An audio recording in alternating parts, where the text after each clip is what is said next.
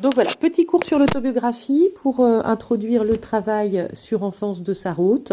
Euh, et donc on commence par ce petit dessin de Sergueï euh, qui montre comment en fait l'autobiographie c'est tisser un texte à partir de ce qu'on est soi. Hein. Le, personnage est comme une pelote de laine qu'il va tricoter pour former le texte. Et en fait ce qui est intéressant à savoir c'est que texte et tissu c'est justement la même origine. Hein, c'est la même euh, racine et en effet, écrire un texte, c'est comme tisser des mots ensemble euh, qui vont, euh, qui vont s'unir pour, créer un, texte comme on crée un tissu. Et donc l'autobiographie, on avait vu déjà ça un petit peu la dernière fois. Auto en grec c'est soi-même, bio la vie et graphie écrire. Donc c'est donc quand un auteur fait lui-même le récit de sa vie, va lui-même écrire le récit de sa vie. Ça se distingue donc de la biographie où c'est quelqu'un d'autre qui écrit euh, la vie de quelqu'un. Et puis ça, se distingue aussi un petit peu euh, de certaines autres formes autobiographiques. Par exemple, les mémoires, c'est bien quelqu'un qui va raconter lui-même sa vie, mais il est moins centré sur sa vie personnelle, il va plus s'intéresser en général à la vie publique. Il est un peu témoin d'un moment historique. Euh, par exemple, Chateaubriand écrit les Mémoires d'outre-tombe et il va raconter tout ce qu'est la Révolution, puis Napoléon, etc. Donc euh, euh, la, dimension historique dépasse sa propre vie. Le journal, c'est aussi différent, le journal intime, parce que c'est pas écrit après coup, c'est écrit au jour le jour, chaque jour ou, les jours régulièrement, quelqu'un prend la plume et écrit sa vie, mais au fur et à mesure. Tandis que l'autobiographie, a un côté rétrospectif. Je m'arrête à un moment de ma vie et je regarde ce que j'ai vécu. Il y a un autre genre qui s'est développé plus récemment qu'on appelle l'autofiction. Donc il y a bien cette idée de, l'auto, là reprend le mot autobiographie, et puis fiction, ça, ça s'écarte de l'autobiographie. Normalement, dans l'autobiographie, il y a il y a ce qu'on suppose, être un pacte de vérité. On suppose que l'auteur va essayer de dire la vérité.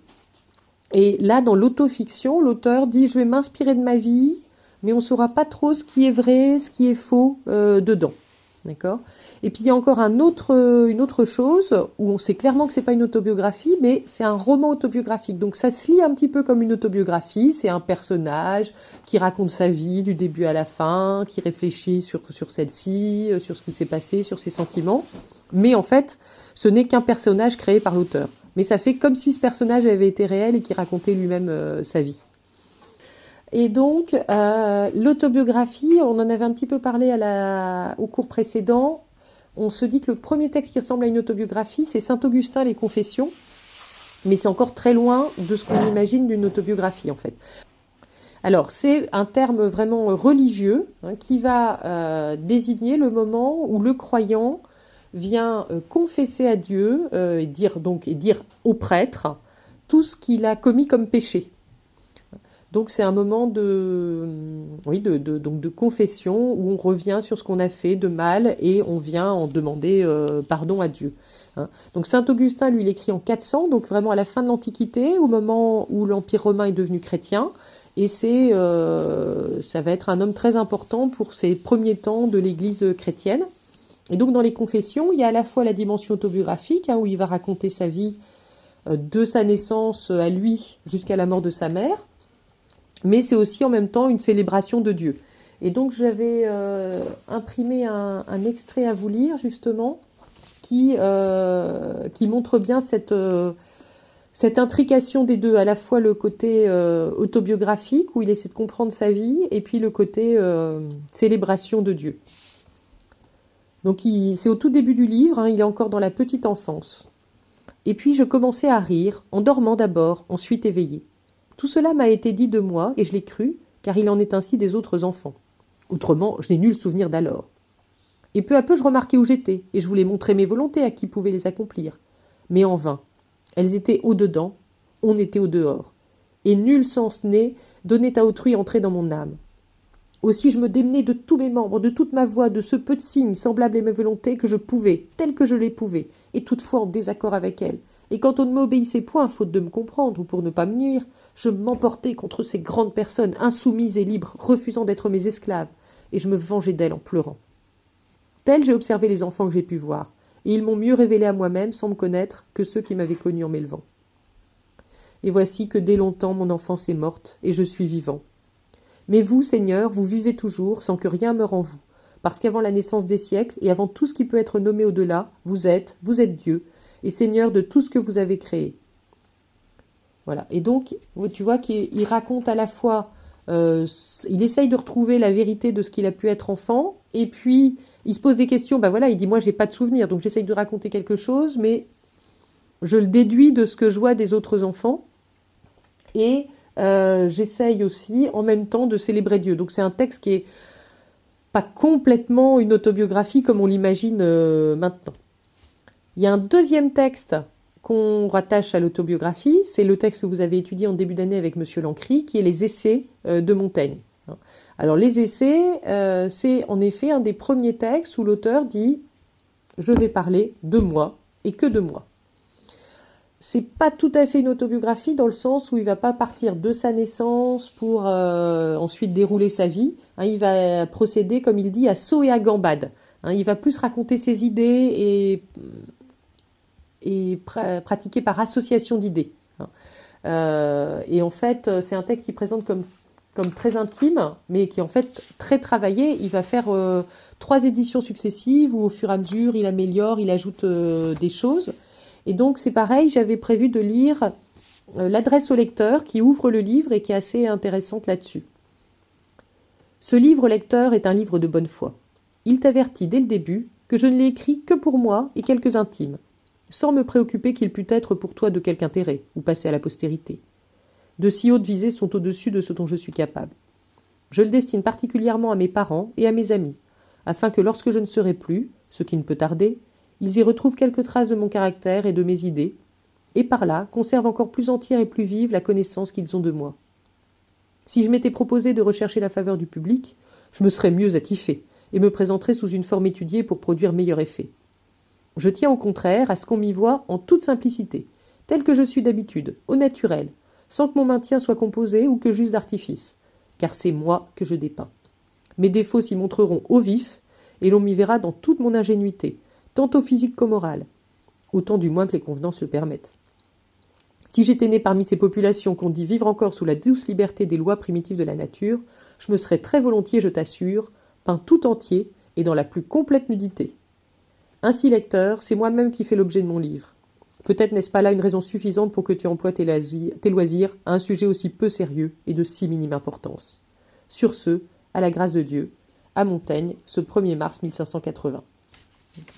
Donc voilà, texte de Montaigne, où il dit, voilà, je vais parler de moi. Normalement, c'est seulement pour mes intimes. On sait très bien qu'il pense tout de suite à le publier, hein, que c'est pas seulement pour les intimes, mais où il parle euh, avant tout de lui. Et ça, ça a fait scandale de dire euh, à une époque qui était très chrétienne où le plus important c'était Dieu, dire que moi ça pouvait être important, euh, ça n'a pas plu du tout à, à, tout le monde. Mais c'est super intéressant à lire parce qu'en effet, c'est assez naturel quand même à lire et on a l'impression d'être vraiment en dialogue avec lui. Euh, je sais qu'il y a des, je l'avais étudié il y a des quelques années avec euh, des élèves de première STMG et je sais qu'il y en avait qui avaient dit mais c'est incroyable, il dit exactement ce que je pense. Euh. ça c'était assez impressionnant. Et puis enfin la vraie première autobiographie, Rousseau, Les Confessions de nouveau, ça s'appelle de nouveau Les Confessions, 1765. Et donc on est dans le contexte de la philosophie des Lumières, de la de l'arrivée de la Révolution. On n'est pas encore à la Révolution, mais on est dans ce montée, euh, cette montée de la pensée où l'individu prend de plus en plus de place. Et, euh, Rousseau va être celui qui va en effet reprendre cette idée de ne parler que de soi dans un livre. Alors il ne le fait pas du tout sur le même ton que Montaigne. Autant j'adore Montaigne, autant j'ai du mal avec Rousseau. Euh, et, voici donc le début du texte de Rousseau. Jean-Jacques Rousseau, Les Confessions, 1765.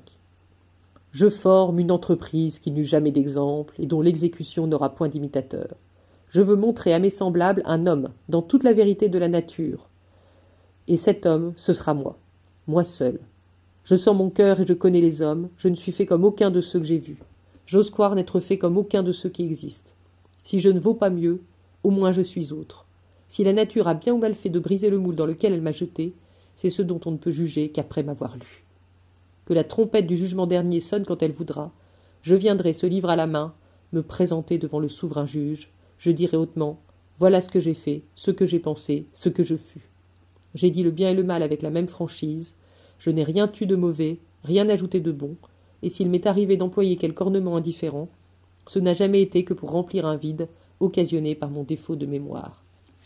Je vais m'arrêter là pour la lecture parce que le temps avance et euh, dire, voilà, dans ce texte de Rousseau, il y a vraiment la question du pacte autobiographique, c'est-à-dire je veux dire la vérité, et si quelquefois je suis obligé d'inventer un petit peu, c'est parce que je ne me rappelle pas exactement. Il y a vérité et mémoire, c'est la question d'autobiographie. Un livre que je vous conseille vraiment beaucoup, c'est Pérec W, le souvenir d'enfance, que j'ai adoré. Euh, j'y reviendrai certainement. Et voilà, ça s'appelle W ou le souvenir d'enfance, comme s'il avait qu'un souvenir d'enfance. Il a une, une, histoire très traumatisante. Pérec, son père est, il est né en 1935, son père est mort en 1940. Et sa mère a été déportée en 1942, il l'a plus jamais revue aussi, elle est morte. Euh, donc il s'est retrouvé orphelin très jeune. Et quand il commence à vouloir faire son autobiographie, il dit, il commence en disant, je n'ai pas de souvenir d'enfance. Voilà, donc euh, une enfance qui, qui l'a complètement mis dans le noir. Et je vous avais mis un, un portrait de Pérec, je vous inviterai peut-être à deviner comment a été fait ce portrait de Pérec. Ouais, c'est super triste pour Pérec. Et ça a été un type qui a créé plein plein de choses et qui était très drôle, et... mais voilà. Et par exemple, c'était intéressant parce que comme le débat, ça devait être un petit peu, est-ce que l'enfance est le, le plus bel âge de la vie? Ben voilà, ça pouvait être un des exemples euh, où l'enfance, non, euh, enfin, en tout cas, si ça devait être le plus bel âge de la vie, ça a été complètement euh, détruit, quoi. Et alors aussi, pareil, sur des enfances et des autobiographies, je ne sais pas si tu connais ces autobiographies en BD. Il y a Persépolis de Marjane Satrapi. Alors les, livres sont au CDI. Et euh, il y a eu un film qu'on a été tiré, qui est super bien. Et elle raconte son enfance en Iran et puis comment ensuite ses parents l'ont envoyé faire ses études en Europe parce qu'il y avait la révolution islamique en Iran et que ça devenait invivable. Et euh, il y a aussi Riyad Satouf, l'arabe du futur, qui est très très très drôle et euh, qu'on connaît parce qu'il a été aussi réalisateur du film Les Beaux Gosses. Je ne sais pas si tu avais vu. Et, mais c'est pareil, où il raconte euh, cette enfance un peu étrange, parce qu'il a grandi, lui, en Syrie, euh, avec un papa syrien, une maman française, euh, et un papa qui voulait qu'il soit l'arabe du futur, donc quelqu'un capable de s'adapter dans plein de situations différentes, et lui, il se retrouve un petit peu décalé. je vais vous remettre des idées de choses à faire pour la semaine prochaine. Il y a des petits cours sur l'ENT, donc dans le NT, si tu vas à aide aux devoirs et que et tu recherches le mot autobiographie, tu vas trouver différentes entrées. Et il y a, euh, il y a cinq, euh, cinq, cours différents possibles. Et je vous conseille d'aller les voir. À chaque fois, ils font quoi 5, 10, 5, minutes. Et ça permet de, bah de, creuser là un petit peu ce que j'ai présenté euh, rapidement. Puis je vous enverrai certainement aussi une émission sur Nathalie Sarraute. Je vais, je vais regarder si je vous la demande pour la semaine prochaine ou si on le fera pour la semaine d'après.